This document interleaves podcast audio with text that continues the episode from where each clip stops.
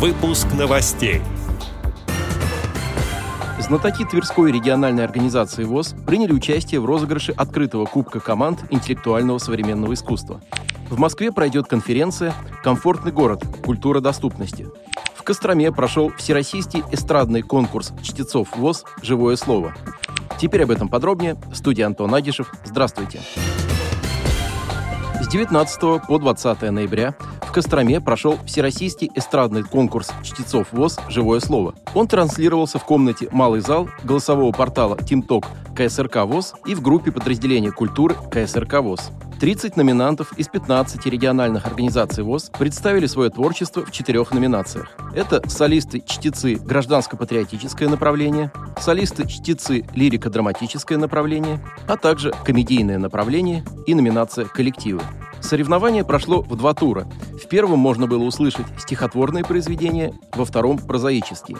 По результатам работы жюри были присуждены премии. Всем участникам конкурса были вручены сувениры от Костромской «Эровоз» и благодарственные письма для председателей региональных организаций ВОЗ.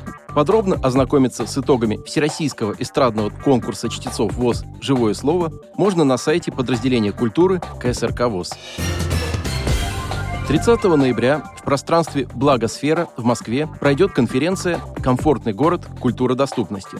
На этой конференции, которая проводится Комитетом по архитектуре и градостроительству города Москвы, будут обсуждать развитие доступной среды и запросы разных групп людей с инвалидностью, людей с временными ограничениями по здоровью, представителей старшего поколения и детей к архитектурным решениям, навигации, благоустройству в рамках общественных пространств, улиц, социальных объектов и жилья. В программе конференции шесть публичных дискуссий с экспертами в области доступной среды, представителями правительства Москвы, некоммерческих организаций, архитекторами, дизайнерами и активистами, а также образовательные семинары. По итогам мероприятия в следующем году будет проделана большая работа по разработке рекомендаций, способствующих комплексному улучшению доступности среды с точки зрения всех групп без исключений и повышению инклюзии городских пространств.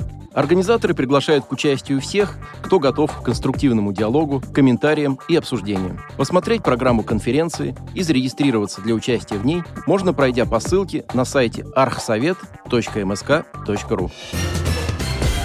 В середине ноября в Большом концертном зале Тверского областного дворца культуры «Пролетарка» состоялось одно из самых ярких и увлекательных творческих мероприятий Тверской региональной организации ВОЗ – розыгрыш открытого кубка команд интеллектуального современного искусства, сокращенно КИСИ.